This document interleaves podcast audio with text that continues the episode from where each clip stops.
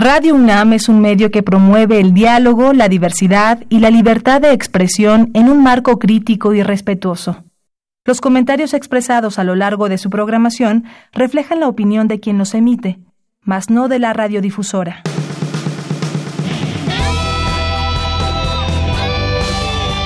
Prisma RU. Relatamos al mundo.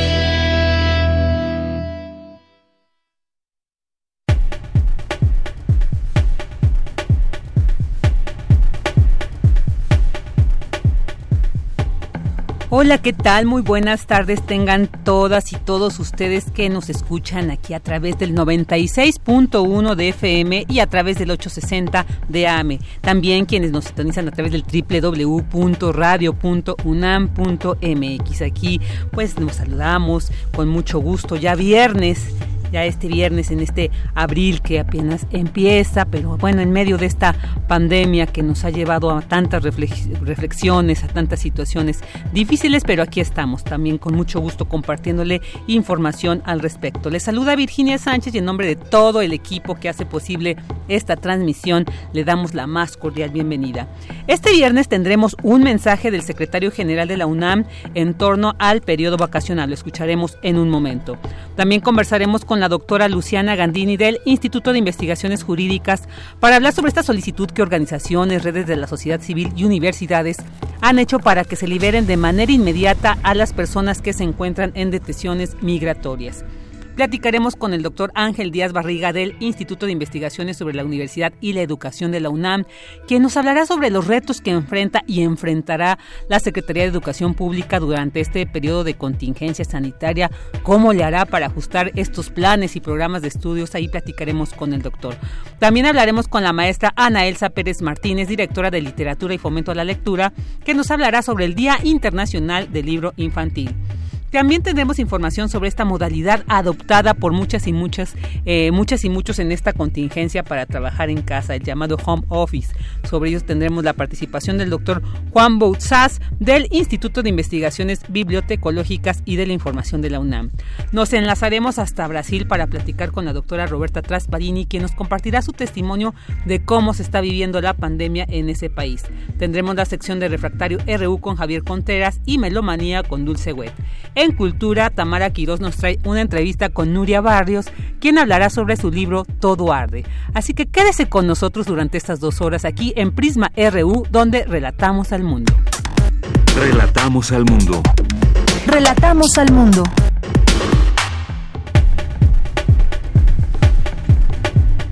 Ahora vamos con este resumen informativo. En temas de la UNAM, aclaran el programa de la Facultad de Medicina de la UNAM las dudas en torno al COVID-19.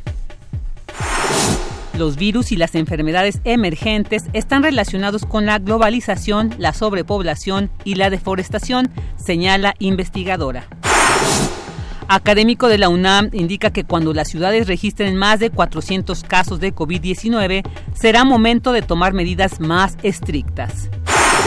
En temas nacionales, el presidente Andrés Manuel López Obrador anunció que devolverá a concesionarios de radio y televisión los tiempos fiscales del Poder Ejecutivo para que puedan ser comercializados. En otro tema, el primer mandatario aseguró que la mayor parte de los recursos de los fideicomisos sin estructura orgánica que se liquidaron serán destinados al pago de deuda pública para evitar que se incremente. Unos 300 meseros que a causa de la pandemia del coronavirus han dejado de percibir salarios y propinas se manifestaron esta mañana frente a Palacio Nacional para solicitar apoyo del gobierno. Grupo Modelo anunció que este domingo completará la suspensión de su de sus operaciones de producción y comercialización de cerveza en acato a la emergencia sanitaria.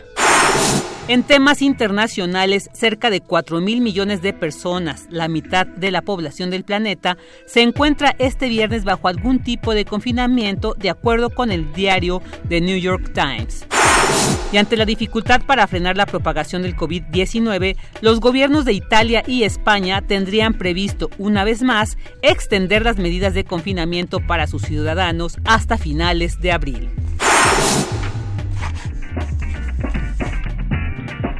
Hoy en la UNAM, ¿qué hacer y a dónde ir? Todos los días TV UNAM te espera en el programa de televisión La UNAM Responde, donde expertos y especialistas disiparán preguntas y dudas acerca del coronavirus COVID-19. Aquí encontrarás toda la información actualizada de este virus a nivel nacional e internacional, así como las medidas que debes tomar para evitar un contagio. Sintoniza todos los días en punto de las 14.30 horas y en su repetición a las 18.30 horas la señal de TV UNAM por el canal 20.1 de televisión abierta. Recuerda, mantente informado y quédate en casa. No te puedes perder una emisión más del programa de televisión Encuadre Iberoamericano, con los críticos de cine Fernanda Solórzano y Leonardo García Chao, quienes traen para ti lo más relevante de la producción cinematográfica de Iberoamérica, las películas más destacadas y sus creadores. Sintoniza la señal de TV UNAM hoy en punto de las 21 horas por el canal 20.1 de televisión abierta. Para este periodo de cuarentena y distanciamiento social, también tenemos opciones para los niños. El Museo Universitario Arte Contemporáneo lanza su programa en línea MUAC Niños, con una oferta educativa a distancia que consiste en una serie de tutoriales de talleres de arte contemporáneo para públicos infantiles, sugerencias de otros museos de arte alrededor del mundo, así como una dinámica participativa para imaginar y conformar colectivamente un museo virtual. Disfruta de este material con los más pequeños de casa. Ingresa al sitio oficial del Museo Universitario Arte Contemporáneo en www.muac.unam.mx o en sus redes sociales.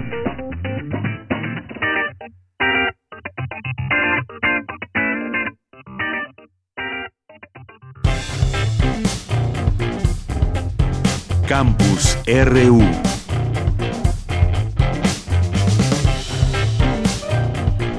Una de la tarde con 10 minutos y vamos a escuchar a continuación el mensaje que emitió a la comunidad universitaria el secretario general de la UNAM, Leonardo Lomelí Vanegas. Escuchémoslo. Universitarias y universitarios.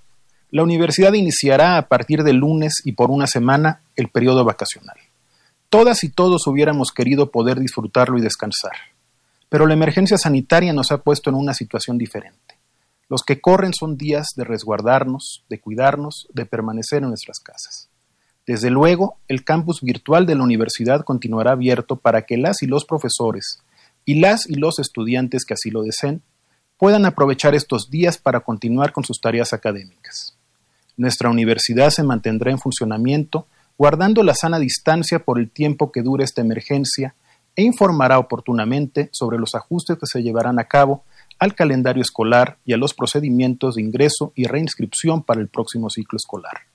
Reciban todas y todos un cordial saludo y los parabienes del rector y de las autoridades universitarias. Aprovechemos estos días de asueto. Cuidémonos todas y todos. Por mi raza hablará el Espíritu. Bueno, ahí escuchamos al secretario general de la UNAM, Leonardo Lomelí Vanegas, como bien dice, pues hubiéramos querido disfrutar este periodo vacacional como solemos hacerlo en este periodo, a veces quienes salen de vacaciones, quienes se quedan en casa, pero en otras condiciones.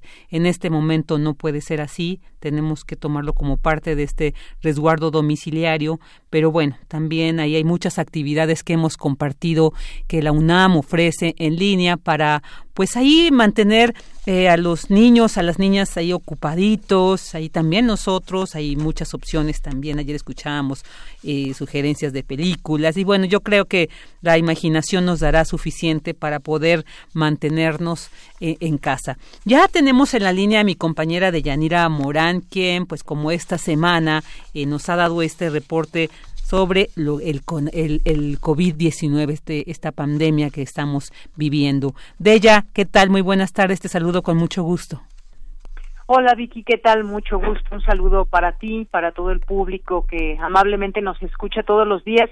Pues tenemos las cifras actualizadas al día de hoy eh, de parte de la Secretaría de Salud que ya dio a conocer estas cifras en México, como ya pues se ha hecho costumbre, a las 19 horas esperamos esta conferencia para que nos eh, platiquen sobre estas cifras y también sobre la situación que guarda México ante la pandemia. Fue el doctor José, José Luis Alomía, director general de epidemiología, quien dio a conocer estos datos.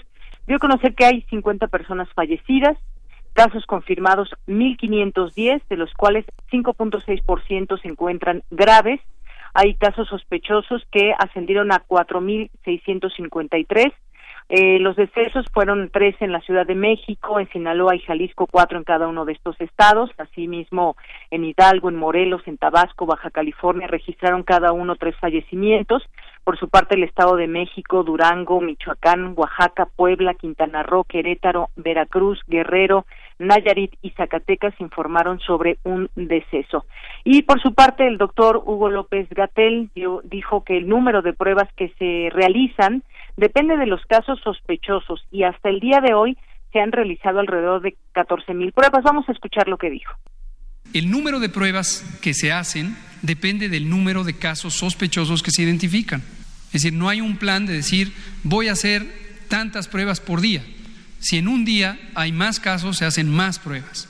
Hasta el momento, el número lo acabamos de ver, hemos hecho cerca de 14 mil pruebas desde que, antes de que llegara el primer caso, precisamente con la expectativa de que podríamos encontrar casos y después para darle seguimiento a los casos. ¿Cuántas más vamos a hacer? Todas las que se necesiten, todas las que se necesiten para monitorear, para vigilar el curso de la epidemia. Y lo anterior, ante muchas voces que han señalado que se deben hacer muchísimas más eh, pruebas, eso fue lo que contestó y además también dio a conocer que hay una donación de 50 mil pruebas que estarán siendo evaluadas en el INDRE y serán distribuidas donde se requiera. También estuvo presente en esta conferencia Alejandro Schwartz Pérez, que es coordinador de, de, formación y reclutamiento de recursos humanos del Instituto de Salud para el Bienestar, e hizo un llamado para que los profesionales de la salud puedan aplicar para poder brindar sus servicios a través del INSABI, ya que hay un déficit estructural de recursos humanos para salud en nuestro país. Vamos a escucharlo. Hicimos una campaña que desde un principio intentó, y creo que lo ha sido, disruptiva, en el, en el, sentido que intenta convocar al espíritu solidario que está presente en, en, todos los médicos, en todas nuestras enfermeras, a que nos ayuden al rescate del sistema de salud nacional, llevando médicos y enfermeras a donde más se necesita. Nuestro lema es médicos para todos los lugares, para todas las personas que lo necesiten. Bien, pues esas fueron sus palabras y luego, pues también ante algunas de las preguntas, el doctor Hugo López Gatel en torno a si hay o no un tratamiento específico o medicamentos eh, que se deben dar de manera también específica a los pacientes con COVID-19, dijo que hasta el día de hoy no hay y se refirió a algo que pues debe quedar muy claro justamente que no hay un tratamiento que sea avalado por las autoridades de salud eh, a nivel internacional. Vamos a escucharlo. Primero quiero dejar en claro, como lo hemos dicho cada vez que se mencionan tratamientos experimentales, que no existe ningún tratamiento eh, actualmente validado por la evidencia científica ni con registro sanitario para tratar el coronavirus SARS-CoV-2 que causa la pandemia COVID. Entonces, nadie se vaya a confundir con que los productos farmacéuticos aquí mencionados ya están a la disposición y hay que ir a la farmacia por ellos. Algunos de los que se han mencionado son productos que existen desde hace muchos años para el tratamiento de otras enfermedades infecciosas, por ejemplo.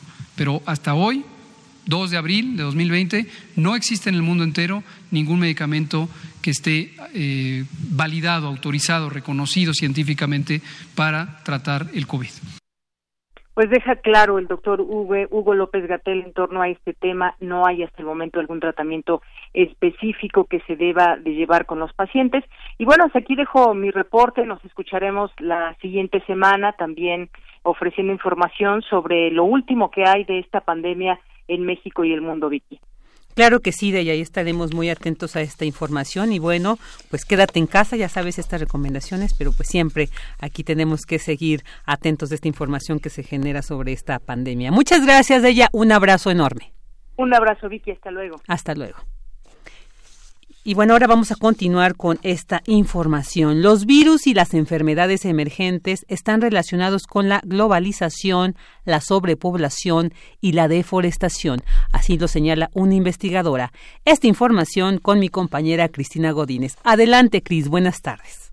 Hola, ¿qué tal Vicky? Un saludo para ti, para el auditorio de Prisma RU. Al participar en el Café Científico Virtual con el tema Un nuevo virus emergente, el coronavirus SARS-CoV-2, situación actual en México y el mundo, la doctora Susana López Charretón, del Instituto de Biotecnología de la UNAM, hizo un recuento de los distintos virus que han surgido en el siglo XXI, como el síndrome respiratorio agudo severo, SARS de 2002, el síndrome respiratorio de Oriente Medio o MERS de 2012 y el coronavirus COVID-19 de 2019. La también viróloga abordó algunos aspectos que están relacionados con el surgimiento de las enfermedades emergentes.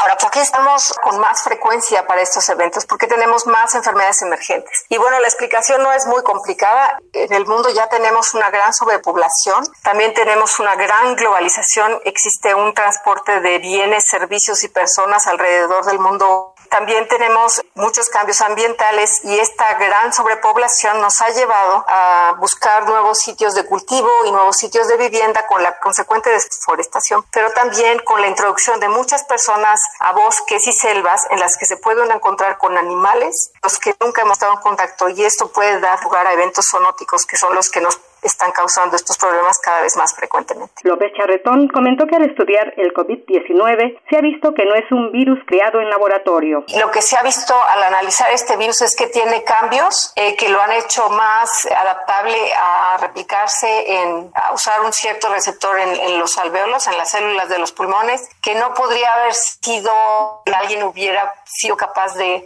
generar eh, o de hacer ese tipo de cambios. Entonces, la respuesta es no. No parece que de ninguna manera alguien hubiera podido diseñar un virus de este tipo, además de que cuando se hacen un ciertos tipos de cambio dejan ciertas huellas que se podrían haber mapeado. Entonces, no. Por último, la investigadora indicó que actualmente varios países como China, Alemania, Estados Unidos y México trabajan con prototipos de vacuna, en donde ya se tiene el diseño, pero faltan los ensayos clínicos. De ahí que el tiempo estimado para un antiviral efectivo sea mínimo de un año. Vicky, este es mi reporte. Muy buenas tardes. Muy buenas tardes, Cris. Eh, muchas gracias por este reporte. Y bueno, ahora vámonos con esta información porque ante los riesgos por el COVID-19, pues esta situación tan difícil, diversas organizaciones, redes de la sociedad civil y universidades han pedido la libertad inmediata de todas las personas migrantes, refugiadas y solicitantes de asilo en detención migratorias. Sobre esta solicitud, sobre este tema, pues vamos a platicar con la doctora Luciana Gandini, investigadora del Instituto de Investigaciones Jurídicas de la UNAM y coordinadora del Seminario Universitario sobre Desplazamiento Interno, Migración, Exilio y Repatriación. ¿Qué tal, doctora Luciana? Muy buenas tardes. Muchas gracias por estar aquí en Prisma RU. Hola, muy buenas tardes. Al contrario, gracias por la invitación. Es un gusto estar nuevamente en Prisma en Radio UNAM. Gracias, doctora. Pues cuéntenos eh, cómo surge esta iniciativa, un poco el contexto que lleva a que se solicite que se unan tanto organizaciones, sociedad civil, universitadas a este llamado de que sean liberadas estas personas que se encuentran en estas detenciones migratorias. Pues este pronunciamiento claramente liderado por la red de organizaciones no gubernamentales que protegen a los derechos humanos de las personas y en particular de las personas migrantes en México eh, es una más de las acciones que vienen haciendo de manera sistemática desde hace mucho tiempo. En particular, este pronunciamiento es a consecuencia del antecedente de tres protestas previas que hubo desde el 23 de marzo en estaciones migratorias, en la del siglo XXI en Chiapas, en Villahermosa, Tabasco y la última en Tenosique el 31 de marzo. Eh, la grave, ¿Qué es lo que protestaron estas personas migrantes? Bueno, protestan que no se encuentran en las condiciones adecuadas en medio de la pandemia, que no tienen condiciones de salubridad que los pueda proteger, porque están en condiciones de encierro y eso es muy difícil de garantizar. Y lo que ocurrió en Tenosique es que se incendió un colchón y a raíz de eso eh, muere una persona migrante de origen guatemalteco por asfixia y hay, hay que decir, 15 personas hospitalizadas y 170 personas heridas. Eh, es decir, que esto ya se venía reclamando desde las organizaciones. También la Comisión Nacional de Derechos Humanos el día 17 de marzo emitió medidas cautelares intimando y, pidiéndole al Instituto Nacional de, Migración que garantice las condiciones eh, de salubridad idóneas para el funcionamiento, ante lo cual el Instituto contestó eh, inmediatamente que estas condiciones se estaban garantizando.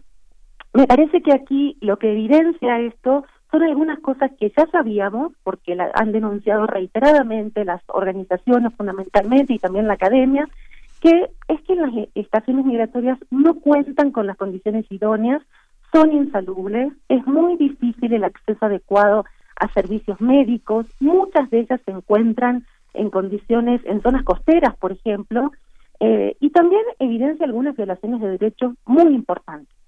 Por ejemplo, la presencia, la persona que murió era una persona solicitante de, asilo, de la condición de refugiado, y eso significa que es una persona que está en proceso de regularización de su condición migratoria y además que está siendo sujeta a protección internacional, es decir, no tendría que estar alojada en una estación migratoria y también se, se evidenció en este grupo de personas que había personas que ya cuentan con la solicitud de refugiado y también, esto es muy grave, la presencia de niñas y niños, no solo la presencia en estación migratoria, que eso es ilegal, sino también que estaban presentes en zonas de adultos, con lo cual se violan varios derechos y en particular el principio de interés superior del niño y también había personas con discapacidad. Entonces, lo que propone eh, este comunicado es la liberación inmediata de las personas migrantes, algo que se ha hecho en varios otros países, Portugal, por ejemplo, que lleva la delantera en este sentido, y también la agilización de trámites, es decir, el otorgamiento de visas humanitarias, porque muchas de estas personas que están en estaciones migratorias habían pedido el retorno a sus países de origen, pero en virtud del cierre de frontera de muchos países en ocasión de la pandemia, pues no se puede garantizar otro derecho que es el retorno asistido o el retorno inmediato cuando es un retorno voluntario. De tal forma que México tiene la obligación, conforme a los derechos internacionales que ha suscrito y a su propia constitución nacional, de garantizar los derechos humanos de todas las personas que residen en el territorio, incluidas de esas personas que están siendo privadas de su libertad. Claro, doctor, y también como ustedes señalan en este pronunciamiento, en estos espacios, pues no se está contando con las garantías necesarias sanitarias frente a la pandemia, porque como dicen, eh, se ha dicho que pues ahora no se debe concentrar más de 50 personas en un mismo lugar, ¿no? Que provoque hacinamiento y bueno, precisamente estos lugares como ustedes señalan, pues no no no está respondiendo a esta necesidad y a esta urgencia sanitaria. Eso es importante también como resaltarlo, ¿no? En el momento en que se está dando eh, esta situación. Efectivamente, porque una de las respuestas que dio el día de ayer el Instituto Nacional de Migración ante este comunicado al que nos estamos refiriendo, este pronunciamiento de las organizaciones, es que no están sobrepobladas las, las estaciones migratorias, pero aún no estando sobrepobladas, no están en condiciones de atender a poblaciones, por lo que tú dices efectivamente, porque no está cumpliendo con una de las medidas que exige y que está recomendando el propio gobierno federal, que es el de tomar la sana distancia. Es imposible hacer eso en las estaciones migratorias y tampoco cuentan con la atención de vía. Hay que decir que el Instituto Nacional de Migración respondió el día de ayer con un comunicado donde dice que coincide con los organismos en esclarecer el hecho. Yo creo que más que coincidir tiene que responsabilizarse y garantizar que esto no vuelva a ocurrir y además que le está ofreciendo atención médica y psicológica y también las opciones de regularización por razones humanitarias a los familiares de la persona fallecida. Sin embargo, creemos que lo que debe hacer es garantizar esto de como una medida generalizada a toda la población migrante y no solamente a los familiares del fallecido, ¿no? Todos tienen que gozar de unas garantías mínimas para tener una vida digna y además en este momento en donde el propio gobierno federal ha declarado que estamos en emergencia sanitaria. Claro, y entender que estas personas, pues no, eh, no es que busquen migrar de sus espacios de origen por un gusto, ¿no? Sino también esto es en respuesta a las situaciones de violencia, de pobreza que están viviendo en sus, eh, en sus países, ¿no? Y entonces ponerlos en esta en este estado en este riesgo en esta situación en un en un momento como el que estamos viviendo a nivel mundial yo creo que pues no puede ser posible es, es, inaceptable. Entonces es, es, muy válido este pronunciamiento este llamado a las autoridades para que atiendan y pues en el caso por ejemplo de quienes piden esta solicitud de asilo agilizar estos procesos no para que se den porque están digamos dentro de una gestión y entonces pues no no es justo que que no se agilice esto, que por esta cuestión de la pandemia no eh, se atienda, se detengan estos estos trámites que yo creo que dado el momento se tienen que agilizar. Absolutamente, lo has dicho muy bien. Muchas de estas personas están en condiciones de por sí ya muy vulneradas, vienen de condiciones de violencias estructurales institucionales en sus países Y quisiera hacer un último comentario que me parece importante y es que con este pronunciamiento que estamos haciendo, liderados por estas organizaciones, eh, no queremos decir que las personas migrantes sean un foco de infección, sino que están en un lugar encerrados, recluidos, donde si ingresa el virus, corren riesgo las personas migrantes y así como también todo el personal que atiende la estación migratoria. Es decir, no se trata de estigmatizar a las personas migrantes, sino que están en una en un, son una población vulnerable a estos riesgos epidemiológicos y, y lo que tenemos que hacer es mínimamente garantizar esas condiciones. Los invitaría a, por favor, si nos ayudan a difundir el pronunciamiento en sus redes y también hay un pronunciamiento en change.org donde se solicita, los invito a todos los oyentes a que nos apoyen a firmar este pedido de liberación de las personas migrantes detenidas en estaciones migratorias en ocasión de, del riesgo de la pandemia. Claro, solamente se, se tiene que ingresar, bueno, por supuesto, leer todo el pronunciamiento, saber qué se está afirmando, porque sí también es una forma de conocer las condiciones de estas personas, ¿no? Eh, eh, que están, de, a las, de las que se está pidiendo se liberen. Y bueno, después sería nada más firmar. Nos repite, por favor, en dónde se puede consultar y firmar a sí mismo esta carta, este pronunciamiento.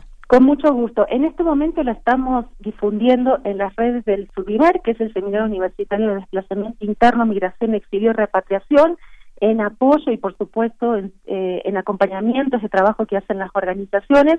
Es Subimer-UNAM en Twitter y Subimer-UNAM en, en Facebook. Ahí pueden encontrar el pronunciamiento donde se explica, por ejemplo, que en las estaciones migratorias no se cuenta con suficiente agua, jabón, lavamanos, o sea, algo hoy en día se convierte en una medida básica para todos los que estamos tratando de, de, tener un cuidado mínimo de no contagio. Entonces, así son las condiciones y las dificultades en estas estaciones migratorias. Perfecto, doctora Luciana Gandini, pues muchísimas gracias por habernos compartido e invitarnos ¿no? a sumarnos a, este, a esta petición, porque yo creo que en estos momentos que estamos viviendo y que se apela a la sensibilidad, se apela a la reflexión de las condiciones en las que viven muchas personas en condiciones vulnerables, pues yo creo que es también una oportunidad ¿no? de, de sumarnos a esta petición y que cambien las condiciones para estas personas. Muchísimas gracias por haber estado con nosotros aquí en Prisma RU, doctora Luciana Gandini. Al contrario, muchas gracias a ustedes, siempre es un gusto. Igualmente, ahí estuvo la doctora Gandini, investigadora del Instituto de Investigaciones Jurídicas de la UNAM y coordinadora del Seminario Universitario sobre Desplazamiento Interno, Migración, Exilio y Repatriación, Sudimer, diagonal UNAM. Prisma RU. Relatamos al mundo.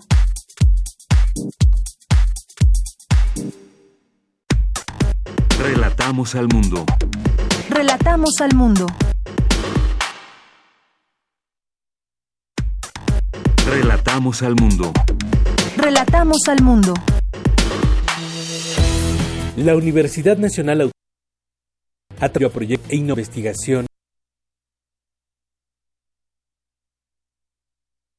completo de centros, institutos, escuelas y facultades a presentar proyectos de estrategias para enfrentar la nueva pandemia de COVID-19 en México.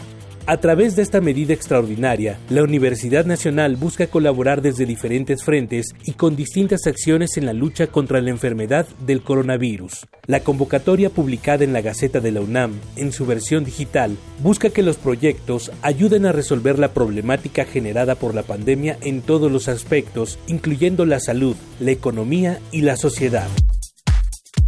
Tu opinión es muy importante. Escríbenos al correo electrónico prisma.radiounam@gmail.com.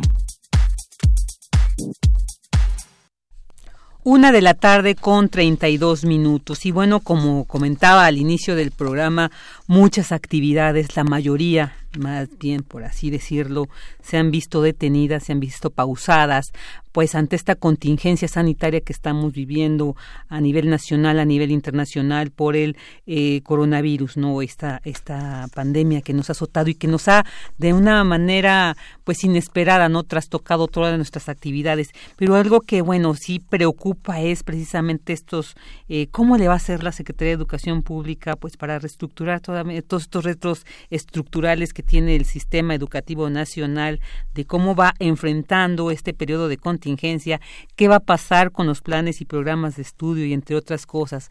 Bueno, para analizar esta situación ya tenemos en la línea al doctor Ángel Díaz Barriga, doctor en Pedagogía por la Facultad de Filosofía y Letras de la UNAM e investigador del Instituto de Investigaciones sobre la Universidad y de Educación de la UNAM. ¿Qué tal, doctor Díaz Barriga? Muy buenas tardes, muchas gracias como siempre por estar aquí con nosotros en Prisma RU. Eh, muchas gracias por, por llamarme. Espero que sea de interés de su audiencia. Sí, no, por supuesto, siempre es muy, muy enriquecedor su opinión, su aportación, doctor, que nos da. Y en este caso, eh, pues esto, ¿no? ¿Cómo se le va a hacer el sistema educativo nacional para ajustarse a todos estos cambios, eh, pues ya necesarios que tendremos que ir, no solamente ir afrontando después cuando pasemos esto, sino desde ahora? ¿Qué nos puede decir al respecto? Mire, lo primero que tendríamos que reconocer es que estamos en una situación inédita, altamente compleja. Tenemos un sistema educativo muy grande, muy complicado. Eh, voy a dar solamente tres datos como para que la audiencia lo tenga presente. Este, o, o sea, en este momento hay sus, han suspendido actividades 36 millones de estudiantes mexicanos, 265 mil escuelas, y un poco más de dos millones de profesores. Eh, lo que quiero plantear con esto es la magnitud del problema que tenemos enfrente, que tenemos como sociedad, que tiene la Secretaría de Educación Pública, pero creo que no solo la Secretaría de Educación Pública, que tenemos como sociedad frente a esto que nadie había esperado y que no habíamos vivido en otro momento. Este, teníamos la experiencia en los sismos del 87, de que algunas escuelas se, se habían inhabilitado y la SEP habría en ese momento establecido clases por televisión. Eh, pienso que la audiencia lo puede recordar para aquellos niños que no estaban en ese momento este, este, en posibilidades de asistir a su escuela. Pero en este caso estamos en una situación totalmente diferente. Y estamos en una situación totalmente diferente porque, por una parte, aunque la SEP dice, y yo pienso que es una respuesta, digamos, natural, pero no necesariamente reflexionada, de que va a atender o que va a impulsar a que haya un trabajo en línea y un contacto entre los profesores y los estudiantes, eh, la realidad es que si bien nuestro país tiene una penetración de conectividad a Internet muy alta, solamente 22 millones de mexicanos, según datos este del foro consultivo de, del foro consultivo del CONACID, según datos de estos, solamente 22 millones de mexicanos, pensando, pensando que somos una sociedad de 120 millones, eh, puede usar computadora en su casa, lo cual no significa que tenga conectividad. De ellos, este aproximadamente solamente el 32% podrían tener conectividad y reconociendo que esta conectividad es muy fluctuante. Entonces, la SEP no está preparada y no es una crítica a la SEP. O sea, yo no quisiera que se tomara mi comentario como decir en la SEP son este eh, lo, han tomado a la, ligera. Yo pienso que lo han tomado con bastante seriedad, diciendo bueno aquellos profesores, aquellos lugares donde los profesores puedan tomar contacto con sus estudiantes que lo hagan. Ahora, ¿cuáles son aquellos lugares y aquellos profesores? Son los de las este ciudades grandes, de las ciudades como cosmopolitan, donde además deben de tener otro rasgo, en general ser escuelas privadas. O sea, porque es ahí donde vamos a encontrar este grupo de familias donde el estudiante puede, puede recibir probablemente un mail. Porque pensar que 22 millones de mexicanos usan la computadora y pensar que el 36% de los hogares tiene equipo de cómputo, no significa, por ejemplo, si hay una computadora en mi casa, que todos mis familiares al mismo tiempo la puedan utilizar.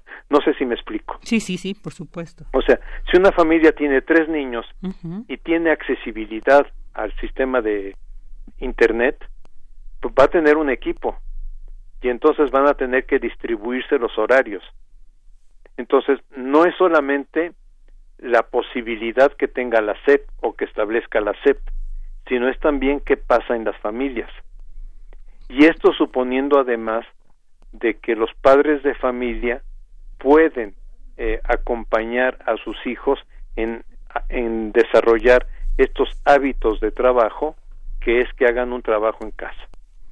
Así es, doctor. Y también pienso, por ejemplo, que se ha dicho, eh, bueno, se han lanzado eh, por, por, medio clases, por medio de televisión, pero pues también entender que eh, eh, para ello se requiere de una dirección, de una metodología pedagógica de la cual pues adolecemos eh, eh, en casa, ¿no? Las madres, los padres, o sea, no tenemos, no contamos con ello. Y yo creo que esto también pues se suma esta, esta situación eh, a, a, Internet. Entonces yo creo como bien dice, no es una crítica a la SEP, sino es una realidad que estamos viviendo y que se tendrá que ir atendiendo.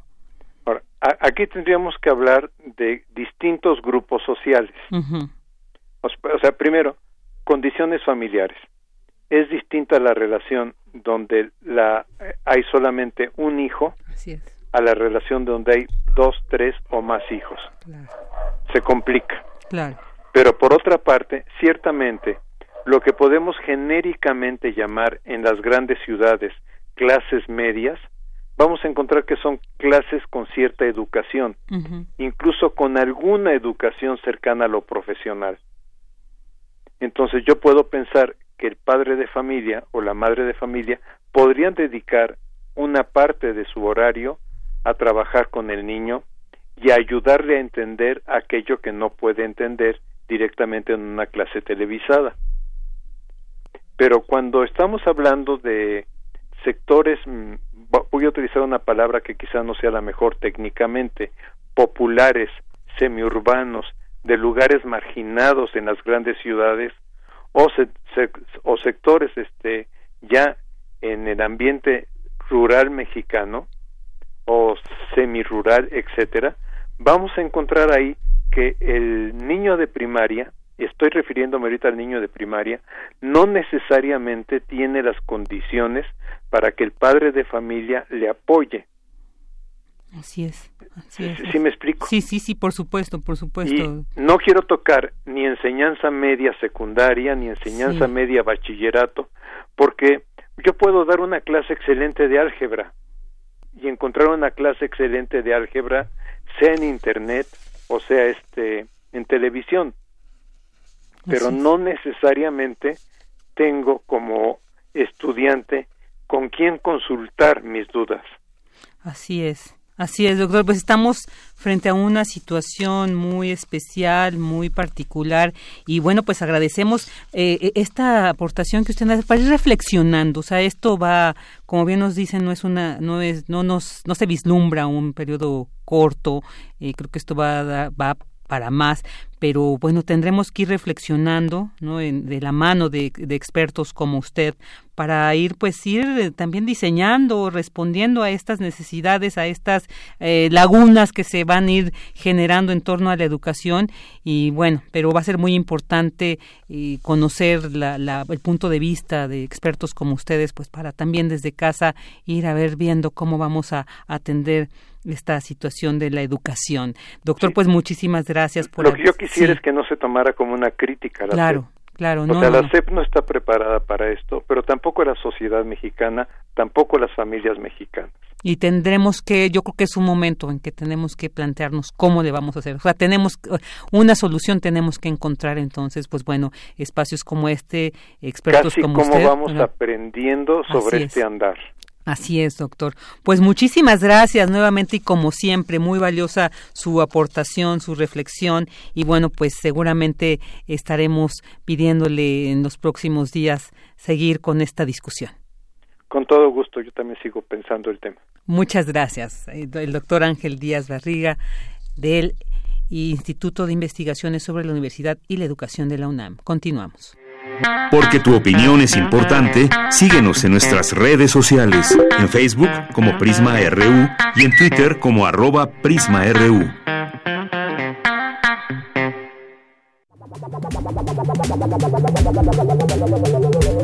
El refractario, RU.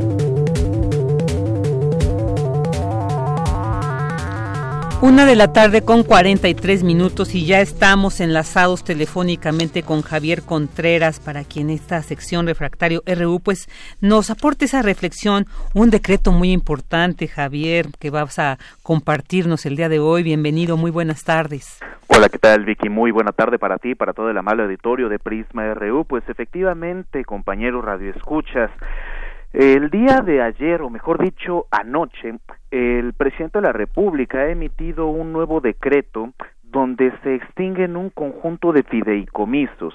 Esta es una información probablemente un poco más técnica de lo que solemos abordar habitualmente en este espacio, pero valdría la pena mencionar lo siguiente, querido Radio Escuchas. Este decreto tiene una importancia excepcional para diferentes sectores eh, dentro del social, así como también incluso para algunas empresas productivas del Estado y hasta para el apoyo a algunos privados. Pensemos primero que es un fideicomiso. Un fideicomiso suele ser un conjunto de derechos recabado por el Estado, algo así como una especie de impuesto eh, derivado de la explotación de alguna actividad. Y este fideicomiso no es de carácter presupuestal. Es decir, cada vez que la Cámara de Diputados tiene anualmente su sesión de debate acerca del presupuesto de egresos de la Federación, que es cuando redistribuye todo el dinero del Estado mexicano en las diferentes entidades de la administración pública, las participaciones del gobierno federal en los gobiernos locales y compañía, los fideicomisos no entran necesariamente, sino que estos surgen de diversas maneras, ya sea por decretos, ya sea por modificaciones de ley o ya sea incluso por alguna declaratoria de carácter legislativo. Ahora bien, estos fideicomisos, la intención de extinguirlos con el decreto de ayer es recuperar dinero para el erario público, dinero que volverá a la tesorería de la federación que está a cargo de Hacienda y Crédito Público para poder redistribuir estos recursos. Como anunció esta misma mañana el presidente López Obrador, la intención sería dar esos recursos al sector salud para enfrentar la pandemia del COVID-19, es decir, estamos hablando de una medida más para fortalecer los mecanismos de atención a la salud pública y contener esta problemática de salud y de igual forma con la intención de apuntalar la economía, buscar los mecanismos en las que parte de ese dinero que se estaría recuperando por la extinción de estos fideicomisos puedan ir a parar al pago de deuda externa, así como otros mecanismos para apuntalar la economía. Recordemos que ya se había hecho un anuncio de sendas políticas económicas, particularmente una de apoyo a microempresarios pequeños y medianos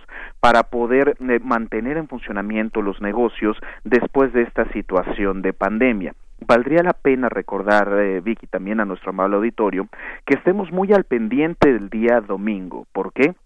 El presidente López Obrador ya había anunciado que el día domingo anunciará este conjunto de medidas económicas junto con los recién publicados eh, precriterios presupuestales de Hacienda y Crédito Público que buscarán con mayor intencionalidad apuntalar la economía mexicana y poder salir de esta situación poquito angustiosa en la que nos encontramos. A pesar de ello, invitaría yo al auditorio a que tuviésemos calma y que no difundamos tampoco información falsa esto para nuestros radioescuchas que conocen un poco más acerca del tema, siempre tengan presente el artículo quinto del decreto recién publicado, puesto que ahí es donde distingue cuáles son los fideicomisos que se van a extinguir y cuáles van a continuar funcionando, todos aquellos que cuenten con una estructura o que sean producto de alguna modificación constitucional o legal.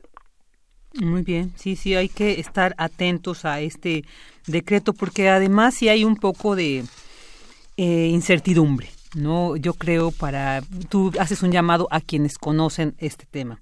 Yo lo haría desde quienes no lo conocen, o sea, desde quienes no lo conocemos a fondo para no eh, incluirme entre los sapientes de, del tema. O sea, digamos, este, este estos fideicomisos a partir de qué sexenio, de qué administración se habían transformado para entender también un poco el cauce que lleva la actual administración federal para decir vamos a recuperarlos. Es necesario y además en este contexto que se tiene que plantear todo un proyecto de recuperación económica. O sea, un poquito que nos detallaras un poquito más eh, sobre estos, eh, sobre este decreto en sí, Javier.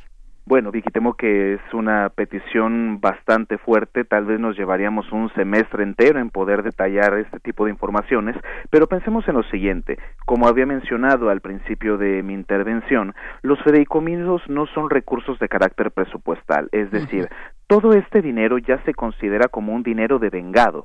Son un conjunto de recursos que la federación no suele contar con ellos, ya se encuentran ahí. Pensemos que es como una especie de guardadito o una especie de cuenta bancaria que tenemos ahí para casos de emergencia o que están exclusivamente dedicados a una materia. Es decir, el gobierno no se puede meter eh, la mano a ese bolsillo del fideicomiso para ocuparlo en otras cosas, porque ese fideicomiso sirve única y específicamente para cumplir con el fin para el que está creado. Tenemos fideicomisos de diversas especies y de diversos este, objetivos, por ejemplo, para la estabilización presupuestaria, para los apoyos financieros, para la infraestructura pública, incluso para los fondos de pensiones, fideicomisos en carácter pensionario o para prestaciones laborales e incluso y apoyos en términos este, empresariales para poder mitigar un poco el impacto en el bolsillo eh, por motivo de los impuestos. Entonces, pues, estos fideicomisos son un mecanismo orgullosamente mexicano, rastrear su origen pues nos habla de muchas décadas atrás, pero pensemos que el gobierno de México y las administraciones anteriores pues lo han ocupado para poder separar y proteger ciertos recursos públicos para que se ocupen únicamente en una tarea específica para la cual fueron creados, para absolutamente nada más. ¿Cuál es la problemática que podían llegar a tener estos fideicomisos? Ha expresado la secretaria de la Función Pública y investigadora de nuestra universidad, la doctora Imerendira Sandoval, que muchos de estos fideicomisos en administraciones pasadas se utilizaban como una especie de pequeña caja chica y de forma muy opaca, es decir, si existen las este, evidencias de que parte de estos fideicomisos era utilizado pues para fines personales o incluso para desvío de recursos. La constitución de un fideicomiso para que un fondo presupuestal se fuera a estos mecanismos y terminaran en oscuras cuentas bancarias privadas. Pero esto es justamente lo que se busca combatir con este tipo de extinciones. Valdría la pena recordarle a nuestro auditorio que esto ya lo había anunciado el presidente López Obrador cuando fue eh, publicado el Plan Nacional de Desarrollo. Esto forma parte de su eje de trabajo que se conoce como economía del bienestar y ahí es donde habla acerca de la extinción de estos fideicomisos como una de las puntas de lanza para el combate a la corrupción.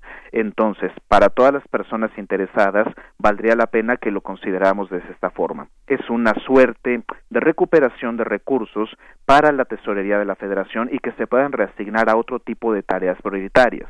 Pero para poder lograrlo era necesario extinguir estos fideicomisos que ya existían. Valdría la pena hacer el seguimiento de los fideicomisos extintos debido a este decreto para saber qué tipo de actividades se van a dejar de cumplir ante la ausencia de estos recursos.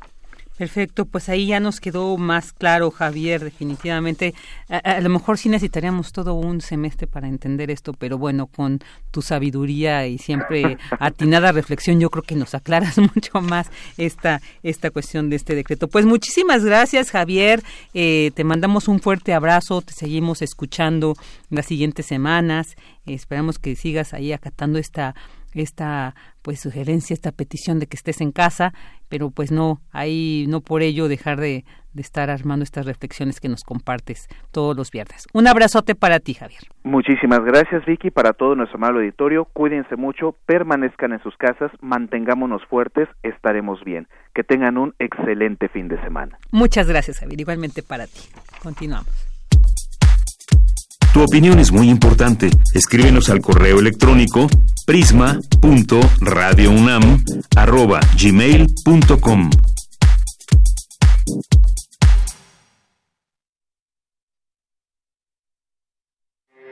Porque tu opinión es importante, síguenos en nuestras redes sociales, en Facebook como Prisma RU y en Twitter como arroba PrismaRU. Una de la tarde con 52 minutos y ahora nos enlazamos hasta Brasil para platicar con Roberta Traspadini, economista y profesora de la Universidad Federal Espíritu Santo allá en Brasil y que nos cuente cómo están viviendo por allá esta pandemia del coronavirus. Querida Roberta, muy buenas tardes, muchas gracias por aceptar el compartirnos este testimonio. Hola Vicky, muchas gracias.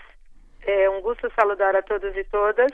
Aunque en un momento muy duro, eh, por encima, por encima de todas las situaciones que ya pasábamos en el continente y en especial en Brasil con la ola conservadora del presidente Jair Bolsonaro, ¿no? Claro. Entonces acá estamos viviendo situaciones, como en todas partes, pero situaciones muy complejas de evaluar en el momento en que ellas ocurren por cuenta de un gobierno que tiene eh, una conducta absurdamente discrepante de los demás gobernantes mundiales y de las de las políticas instituidas por la Organización Mundial de la Salud, una parte expresiva de la población que aún no le cayó la ficha o le cayó la, la idea concreta de que sí pueden ocurrir muchas muertes o situaciones de, de un sistema que ya no funciona acá, que es el sistema público de salud, y, y una condición de criminalización continua de la ciencia, de los intelectuales, eh, de los sujetos de las áreas más vinculadas a las ciencias de la humanidad y sociales, ¿no? Entonces, además de la pandemia, estamos viviendo una efectiva destrucción de las políticas sociales consolidadas de manera periférica en las últimas décadas, décadas pero ahora desmontadas la raíz de la pandemia, ¿no? Claro, sí, una situación que hemos seguido, bueno, sí, esta situación de Brasil con este presidente y que, bueno, toda esta incertidumbre que nos genera esta pandemia, pero bien nos interesaba mucho conocer esta situación que están viviendo ustedes allá en Brasil, porque como bien dices, con esta dirección eh, presidencial, pues más que certezas genera más incertidumbres, genera más problemas, genera pues más dudas de cómo se va a sobrellevar esta situación por allá. Eh, Roberta, quisiera preguntar preguntarte en cuanto a la población. Eh, bueno, es, muy contrastante la situación que se vive en Brasil. Siempre ha sido paradigmática esta situación en este país eh, del sur. Pero ¿cómo, ¿cómo ves? ¿Cómo nos puedes decir cómo se está viviendo ya a nivel poblacional esta situación de la pandemia? ¿Cómo los ves? Mira, Vicky, eh, la situación acá está bien dura porque la realidad del mundo del trabajo formal es de absoluta precarización, la uberización de la cotidianidad de los servicios es el único contenido posible de emplear masa expresiva de la juventud que no encuentra trabajo formal y tampoco está en la escuela porque tiene que sobrevivir con un sueldo bajísimo en el sector informal.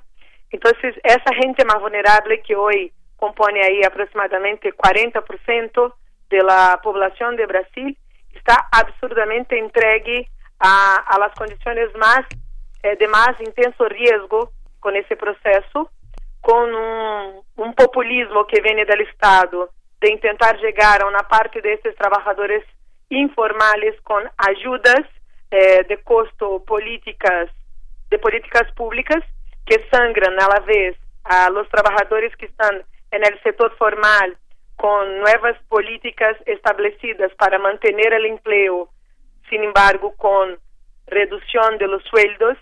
Y entonces así, es un, es un tremendo proceso de reajuste de ese tsunami virótico que es el corona y a la vez la política en la región.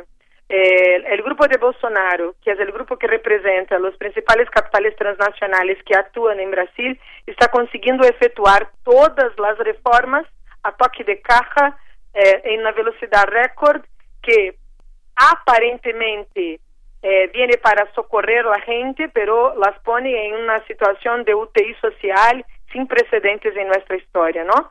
Entonces, tenemos un problema. Los trabajadores del sector formal están más precarizados y están, de hecho, con riesgos explícitos de pérdida de empleos o de condiciones formales de derechos y esos están pagando la cuenta de, de esta ayuda del servicio público que no toca en las grandes fortunas, no toca en los sueldos de los políticos y saca de ese sector formal del mundo del trabajo la forma de garantizar que lo informal tenga un mínimo de protección que sabemos que no va a tener en lo real, ¿no?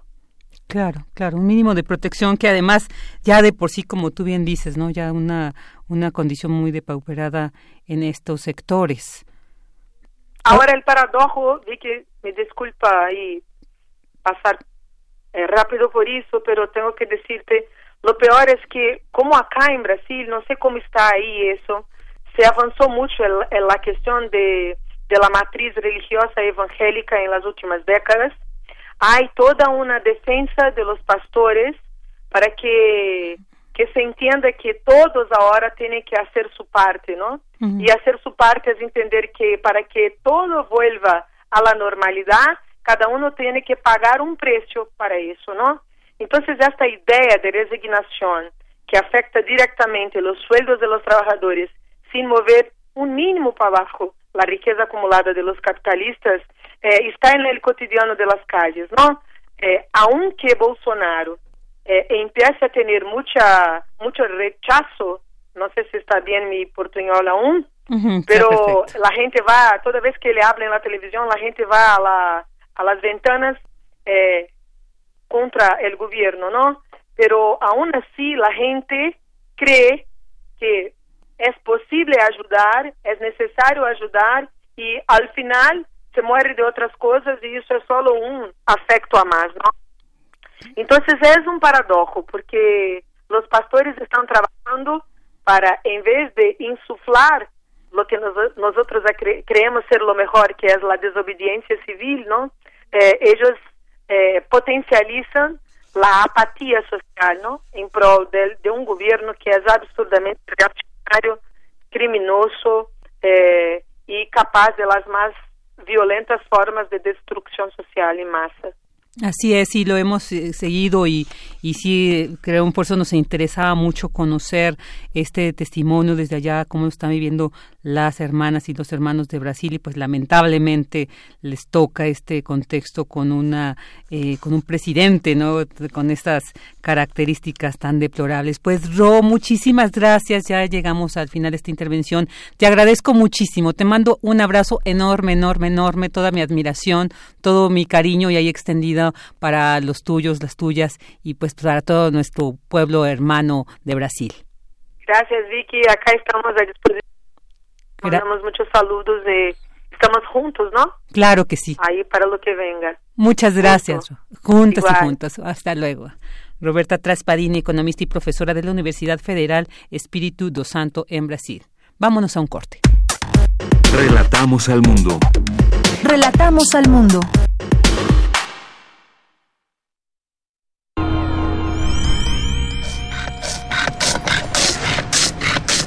860 de AM. 96.1 de FM. Comenta en vivo nuestra programación. Facebook Radio UNAM. Twitter arroba Radio UNAM. XEUN.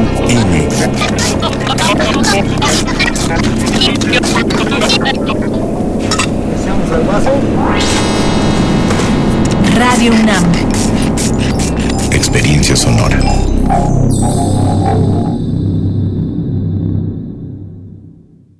¿Has intentado dejar de beber y no puedes? Puede ser que seas un alcohólico. ¿Alcohólico se escucha fuerte? Las consecuencias pueden ser peores. No dudes, infórmate.